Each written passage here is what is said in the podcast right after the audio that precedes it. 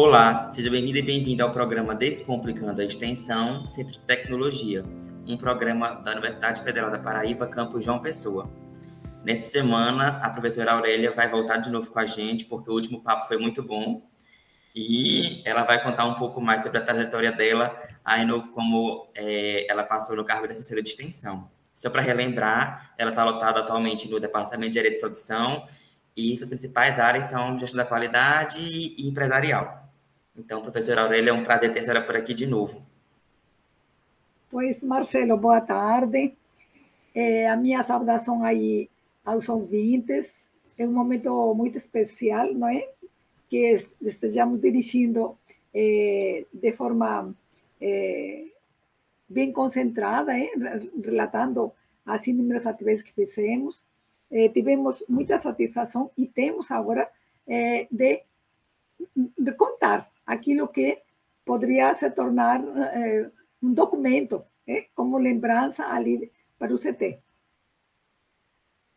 O último programa a gente acabou focando mais na questão da senhora é, como extensionista. Agora, nesse programa, a gente vai focar mais na senhora como assessora de extensão, passando aí 15 anos no cargo. É, a senhora entrou em 2005, com a gestão do professor Clivaldo, aí em 2003 permaneceu com o professor Vilar, e, e ano passado a senhora acabou saindo. É, a senhora poderia falar aí como é que a senhora ingressou no cargo e como é que a senhora assim, permaneceu, porque querendo ou não, é muito tempo, muito, muitas pessoas envolvidas e muito trabalho. Verdade. É, quando você trabalha todo dia, nem percebe o tempo passar. Eu creio que por isso que envelhecemos, né? Então, é, eu fui convidada ao cargo pelo professor Clivaldo em 2005 Olha, que na minha mente estava apagada esses cinco anos. Sempre pensei que era 2009.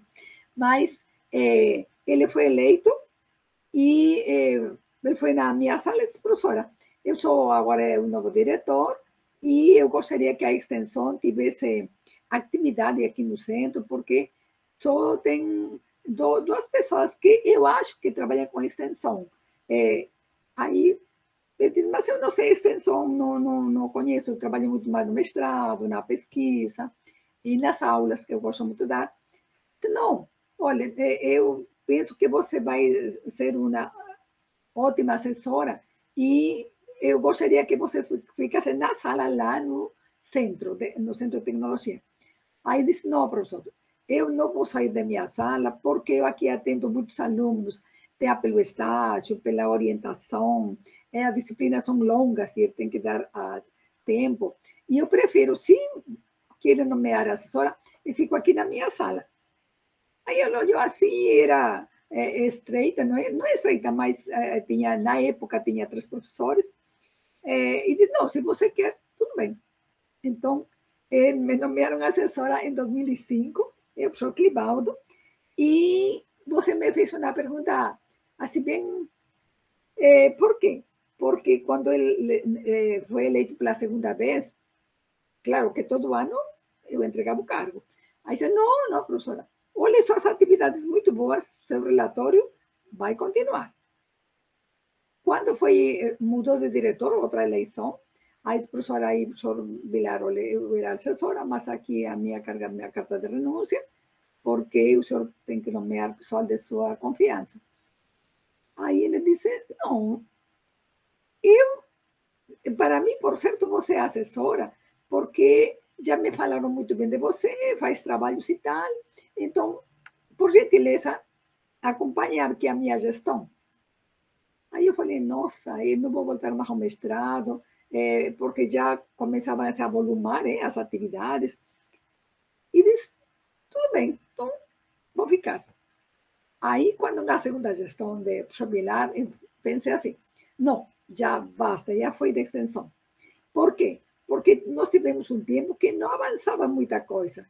E nós tivemos um tempo que começou a andar. E aí, eh, eu falei com época a proreitora, a professora Lúcia Guerra.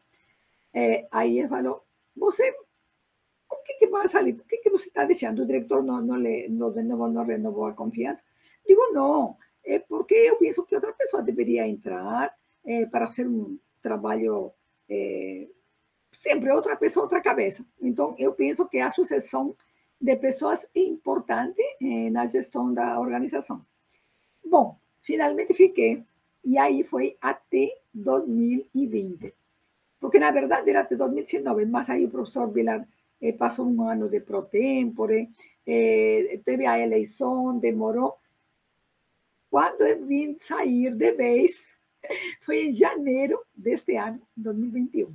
Mas, claro, eh, eh, trabalhamos bastante para ampliar o número de bolsas, que eu penso que é um, é, é uma das, das vertentes para aumentar a, a extensão, eh, envolver mais alunos como voluntários.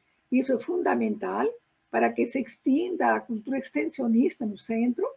Eh, haja visto que eh, quando a pessoa se envolve, se interessa, ela realmente tem ganhos. Se não, fica como alguns projetos com dois alunos, que aí são poucos os ganhos. Né? Então, esse, eh, a minha trajetória de nomeação praticamente passei todo esse tempo com dois diretores do CT, o professor Clivado e o professor Vilar. É, durante esse tempo aí, quais são os principais pontos da sua trajetória que a senhora poderia identificar? Nossa, tentei fazer isso e é, eu diria que são períodos. O primeiro período, de 2005 a 2009, por exemplo, foi um período de inteiro convencimento com os professores. Por quê? Porque em 2009 nós chegamos a 15 projetos. De um, tínhamos dois, mas um projeto ficou com, porque a outra professora foi fazer doutorado em, na Bahia. Aí ela não fez mais projeto. Então, imagine você começar com um projeto, não é? E, de, e aí, em 2009, depois de quatro anos, chegar a 15 projetos. Foi um, um grande ganho. Por quê? Porque o CT eh, não tem tradição extensionista. Mas eu penso que na próxima década vai se tornar um grande extensionista, porque nós temos muitos laboratórios, muitos serviços a ser prestados, e os professores estão se sensibilizando com a questão extensionista. E ainda mais em, em 2022, que já se formalizará é, a questão dos, é, da formalização na currícula de cada curso de 10% dessa carga horária se tornar extensão. Então, isso vai facilitar muito. Mas para chegar a isso, nós teremos que ter uma história desde 1992, 1987, 92, 96, onde foram se sucedendo eh, diversas atividades para poder chegar agora à curricularização. É, no seu período, então, quais foram as maiores dificuldades que a senhora enfrentou no, no, no cargo? Olha, as dificuldades que foram enfrentadas eh, foram recursos. Recursos humanos e financeiros. Por que recursos humanos? Porque eh, eu só vinha ter um bolsista em, possivelmente em 2015. De lá para cá, já em 2020, tivemos dois bolsistas. Mas antes, era a Aurélia digitando as bolsas, a Aurélia, absolutamente. Então, isso tomou muito tempo e talvez o que poderíamos ter feito mais atividades foi muito operacional. Mas o que eu quero dizer que durante esse período nós fizemos muitas atividades. Primeiro, em 2009 já tivemos 15 projetos e em 2020 chegamos a 31 projetos. Claro, em 2018 já tivemos 32 projetos.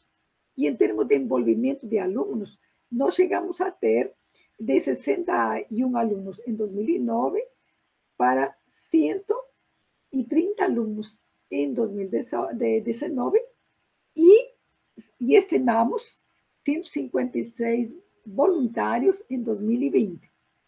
Por que, que estimamos?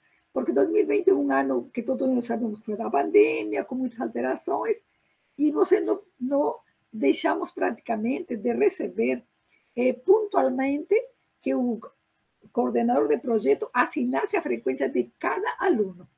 Então, por isso que eu digo estimado. É, e aí você me falou sobre as dificuldades. Eu penso que dificuldades existem quando eh, são insuperáveis, como o caso de funcionários. Nunca nós tivemos um funcionário para trabalhar na assessoria. Por N motivos. Porque não havia funcionário, porque o diretor pedia e depois colocava, necessitava para outro setor, e, e foi assim. Outra dificuldade muito grande, da qual eu quero registrar, é a ausência de um espaço. Um espaço onde você pudesse receber eh, professores, bolsistas, voluntários, pessoal, eh, empresas, porque a universidade, nós, eh, se fôssemos a historiar, em 1992, no primeiro plano de extensão universitária formal, já se colocava que a universidade deveria fazer a, eh, a ponte com a sociedade, com o setor produtivo, com as organizações sociais, o que nós, até hoje, não enxergamos na UFPB. Apesar de que a UFPB é uma das principais universidades que faz extensão, em termos de projetos. Então, há que diferenciar. Uma coisa são os projetos, que, que nós temos as bolsas e os voluntários, e outras são atividades de prestação de serviços. É, empresas individuais, cooperativas, organizações do terceiro setor que precisam urgente apoio da universidade. Porque nós temos a área do conhecimento dentro da universidade, não é? Economia, administração, sociologia, psicologia, todas as engenharias. Isso seria um, uma, eu penso que seria até uma, uma revolução de apoio à sociedade e a sociedade vendo com melhores olhos a universidade. E os alunos saindo com práticas reais, não apenas livro, revista, artigo, que isso é fundamental. Mas isso, aliado à prática, você tem pro, pro, alunos profissionais melhor formados, mais capacitados, capazes de enfrentar a problemática da sociedade né? e, sobretudo, de contribuir com ela. Então, eh, eu diria assim, eh, essa falta de espaço físico, e olha que nos reúne, não sei se, acho que você não, não lembra, não estava lá, em 2011, 2014, houve um projeto Reúne, onde foi investido milhões, mas obras nem tão bem acabadas, e, inclusive, um, fizemos um projeto para assessoria. Ele tem o um projeto é, arquitetônico, tem o um projeto de, com especificações técnicas, mas ele não foi realizado. Por quê? Porque se fez os editais e a empresa falhou, deixou apenas quatro colunas, que estão todas enferrujadas. Entretanto, o outro projeto nós fizemos mobiliário, eh, cadeiras, eh, carteiras, mesas, computadores. É dizer, seria, olha, um legado para nós ter. Quando chegaram de 2015, 2016, chegou aquelas compras, tivemos que distribuir com os professores, eh, com outro departamento, porque não tínhamos onde colocar. Então, você vê de que há um descompasso entre a intenção de trabalho, a vontade de trabalhar e a infraestrutura eh, deficiente. Isso eu posso falar com muita clareza, porque eh, colegas que me podem estar ouvindo, eh, os próprios diretores, sabem que isso é uma realidade. E eu falo isto para dizer, não para me queixar, porque eu, com ou sim, eu fiz muitas atividades, mas para dizer que é necessário para que o CT aprimore eh, as ações extensionistas.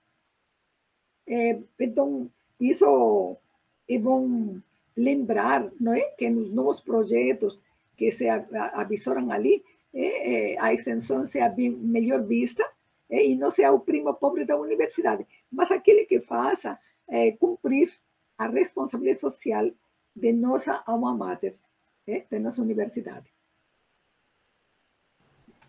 Concordo com o gênero, número e grau, tudo que a senhora disse. É, e para finalizar aqui uma perguntinha, quais foram os principais avanços na extensão universitária durante o seu tempo, como um todo, assim, a nível de CT ou a nível de UFPB? Olha, eh, se nós fôssemos saber eh, a, a UFPB, ela se engajou logo desde o começo da criação da universidade. Mas se nós pudéssemos historiar, nós veríamos que em 1911 a USP já teve a primeira atividade extensionista. E em 1920, uma grande expressão para para Brasil foi a atuação da Escola Superior de Agricultura Veterinária de Viçosa. Então, para você ver por que, que nós chegamos em 1960, 70, 80 a pensar na extensão. E por que, que já em 1920 ela se fazia? Porque de lá tinha muitos professores ingleses. E eles, e, e a Inglaterra foi o primeiro país do mundo que trabalhou com extensão, justamente levando conhecimento técnico eh, que se gerava na universidade para os produtores rurais. E daí que eles eh, avançaram enormemente na pesquisa em alta produtividade. Esse fato nós presenciamos recém nos anos 90 com a Embrapa. Olha aí a desfasagem, não é?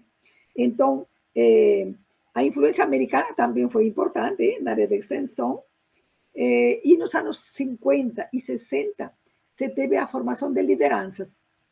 Isso foi o, assim, o plus eh, que deu o arranque maior para a extensão. E eh, uma coisa que vale lembrar é que, por exemplo, o projeto Rondon, que hoje só queda na história, ele foi um grande disseminador de conhecimentos reais para estudantes, porque os estudantes, eh, eu acho que era no governo militar, eh, iam para as áreas rurais para conhecer como se desenvolviam as atividades. Isso, a colaboração foi significativa, porque eles levavam o conhecimento técnico. E em 1970, já o ministro da Educação já pensava em fortalecer a extensão. Imagine, 1970, quando que nós tivemos eh, o primeiro fórum de proreitores? Em 87. Olha a distância, depois de 17 anos. E só em 92 tivemos o primeiro plano de trabalho de extensão do MEC. E imagine você, de 92 avançamos bastante, vou dizer por quê, mas só em 2021 vamos para a formalização da extensão através do currículo. Não é que eu diga que com isso vai cessar os problemas, não. Mas eh, a formalização eh, para, inclusive, distribuição de recursos, que é importantíssimo e necessário. Só nós tivemos um pouco de ímpeto na extensão universitária, foi no período 2001-2010, quando se elaborou o Plano Nacional de Educação. E lá foi já colocada a extensão universitária como uma interação dialógica, pesquisa, ensino e extensão, não é? Então, na própria UGPB, eu sei que nós temos grandes extensionistas, temos vários professores que escreveram vários livros né, sobre extensão universitária. E, então, há uma produção científica. Temos uma tese eh, lá no CT, e, e de, nas ciências sociais temos várias dissertações, monografias como produção científica.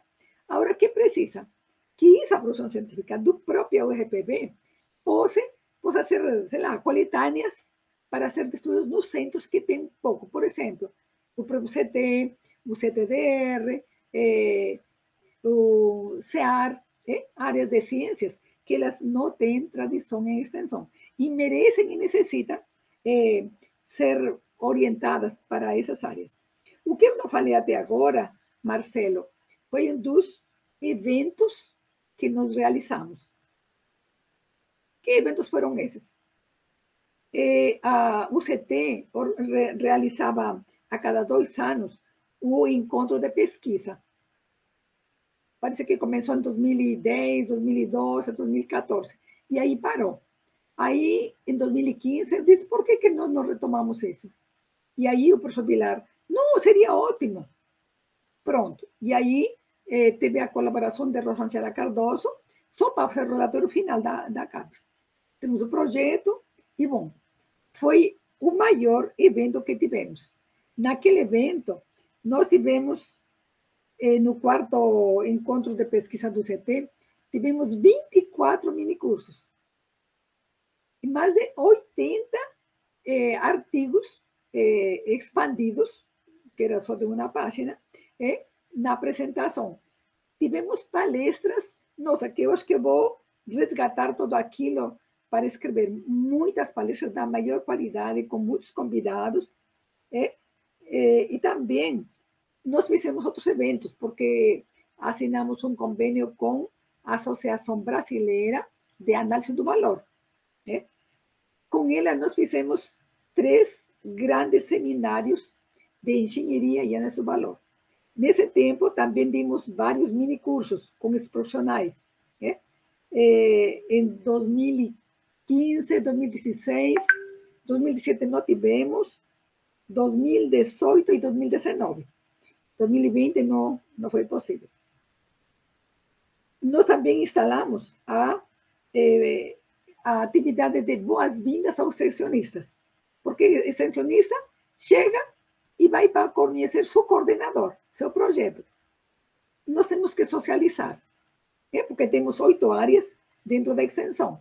É, produção e tecnologia, meio ambiente, é, cultura, saúde, e é, como que podem interagir esses alunos. Então, a experiência tem sido maravilhosa, reunir num, no, num grande auditório é, professores, discentes, funcionários, é, pessoal da PRAC, para estas boas-vindas. Tem sido assim muito valioso, muito elogiado. É, nós fizemos avaliações após cada evento com ótimas sugestões. E o que eu não poderia deixar de mencionar aqui é a Semana Nacional da Ciência e Tecnologia. Lembrem que é, digamos assim, a expressão onde vai confluir todas as organizações que fazem pesquisa. E a universidade é a principal, no caso da, da Paraíba. Então, nós começamos a fazer essa Semana Nacional no CT em 2017, porque já na UGPB era feita de 2013, 14, mas assim, pequena. Nós, é, vale salientar aqui o apoio que tivemos do SEBRAE, é, é, parcerias que fizemos com outras empresas públicas, parcerias que desenvolvemos com o setor privado, que facilitou a, a, a presença de palestrantes, eh, a presença de demonstrações de tecnologia. Então, essa, essa, esse evento da Semana Nacional tem dado assim, eu lembro que em 2019 nós tivemos mais de 1.700 alunos das escolas públicas passando pelas palestras e conhecendo os laboratórios do CT. Então, muitos deles foram sensibilizados para fazer vestibular para a área de engenharias. Por quê? Porque nas escolas públicas, a maioria de alunos diz, ah, eu vou fazer psicologia, direito, né? e nós precisamos engenheiros, médicos, de todas as profissões. Então, essa Semana Nacional tem sido, assim, muito significativa, eh, levando conhecimento tecnológico. Bom, e eu não podia deixar de falar de algo que nós criamos, eu dou uma disciplina, planeamento de projeto na indústria de alimentos. E lá os alunos têm um conhecimento muito bom de processos de transformação de matéria-prima em produtos basicamente comestíveis, licores também. E aí, eu, dou a disciplina, se na minha disciplina o aluno aprende a elaborar um projeto de viabilidade técnica e econômica, ele sai para trabalhar em uma empresa sem nenhum problema nessa área. Então, já que eles fazem os produtos no laboratório, vamos fazer uma amostra num, dia da Semana da Ciência e Tecnologia. Deu muito certo. Olha, se eu pudesse escrever sobre isso, seria assim, muito valioso, porque os alunos se predispunham a fazer o produto, eu arranjava os, os estandes, eles iam lá apresentar, e as pessoas visitando esses stands. Que coisas agradável do aprendizado, do laboratório ao mercado. Então, é, isso me dá é, muita alegria ter, ter feito isso. Eu espero que continue sendo feita, porque o CT tem é, um grande potencial na área de materiais, por exemplo, na área de mecânica, na área de engenharia civil, arquitetura, todos aqueles departamentos apresentavam seus projetos, seus produtos e a sociedade, eh, embora nós tenhamos convidado muitas pessoas, era pouco. Então, ele tem que ser feito assim, um chamado do reitor à sociedade pessoense, pelo menos para enxergar o quanto faz a universidade. Então, eu também gostaria de dizer de que é uma oportunidade para agradecer a professores, a funcionários, a discentes que eh, colaboraram, porque não tinha diária, não tinha gratificação e não tinha nem sequer um almoço. Nós vimos algumas vezes, mas era, era muito, eh, muito pontual, muito eh, simples. Se eu tivesse hoje, eu diria, vamos congraçar-nos com todas aquelas pessoas que fazem extensão e faríamos uma grande festa lá no CT. Porque esse é o, a, a, o mecanismo é, que nós temos que congraçamento, comunicação, fundamental. Porque cada um com seu projeto faz seu projeto. Mas nós precisamos que ele tenha um impacto na sociedade, um impacto no meio ambiente, que isso tenha um impacto na vida dos alunos. E aqueles que ainda não são extensionistas, para que possam adotar com carinho eh, esses créditos que será necessário para complementar eh, seu currículo na vida acadêmica. Então, meu agradecimento eh, à professora Mabel, que está permitindo aí, a você, Marcelo, que está fazendo esse podcast, muito valioso, e outras e outras atividades poderiam ser feitas, talvez, eu falei com a professora Luísia Márcia, que ela fez uma, a, a sua tese em extensão. Eh, poderia também você, eh, talvez, entrevistar eh, em uma nova rodada, porque nós teríamos muitos coordenadores de projeto para serem entrevistados, bons projetos.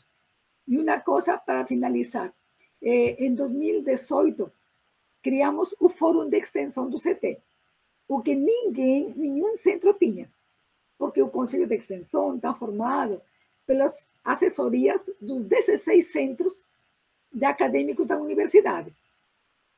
Então, um, um assessor por cada eh, eh, centro era um grande debate, porque eu lembro muito eh, de minhas solicitações para, por exemplo, que cada assessoria elaborasse um projeto de assessoria. É decir, organizadamente, o que vai fazer, com que recursos, eh, eh, espera fazer um projeto. Que cada assessor ele gerenciasse seu próprio projeto para saber ele como entrar no, no, no, no SIGA para aprender. Foi a luta, eh, eh, digamos assim, de, de, enfrentar Goliath, quando eh, era o sistema. E aí foi muita discussão, mas o conselho aceitou e oh, a outra a outra situação eh, que, que propus foi assim, que as assessorias tivessem espaços para discutir toda a pauta da proreitoria, porque é de interesse não do assessor, mas dos departamentos que fazem aquele centro. E se nós temos 16 centros, né, em regiões diversas, cursos, mais de 60 cursos, então é necessário a participação eh, eh, da, do, dos assessores na discussão da pauta da proreitoria. Eu penso que assim faremos uma extensão inclusiva para e, e de forma permanente. Então, eh, eu gostaria de finalizar agradecendo a todas as pessoas que de alguma forma colaboraram comigo durante ah, o tempo de, dessa longa espaço na assessoria. Marcelo, a você, meu muito obrigado. Eu agradeço, professora. Só para complementar que essa questão mesmo do, da, do Fórum de Assessores é muito importante, porque cada curso, cada departamento tem, um, tem tipos de projetos diferentes. um projeto que você faz em engenharia de materiais nunca que vai dar certo em arquitetura, às vezes, porque a área assim, não compreende. Então, você a, a sua ideia de ter, fazer o fórum, achei muito interessante, porque ela acaba unindo, dando é, local de fala para todos os cursos. Aí você entra num consenso. É, e aí outra coisa, nós elaboramos o, é, o regulamento do fórum, mas, por algum motivo, não nos aceitaram que fosse discutido né, no fórum do CT para sua aprovação.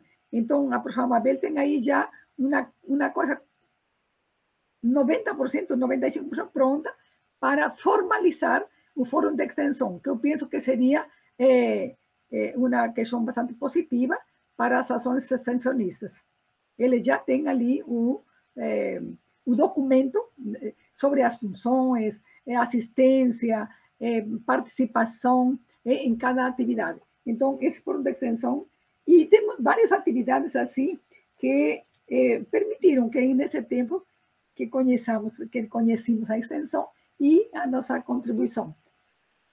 Muito obrigado por ter participado da nossa parte 2 aí com a senhora. E assim eu encerro o programa de hoje. Agradecer primeiro a senhora e a você que está escutando a gente. Para entrar em contato com a gente, basta entrar em contato pelo nosso e-mail ou Instagram, que estão disponíveis na descrição do nosso podcast, que é uma realização da assessoria de extensão do Centro de Tecnologia. Um até mais.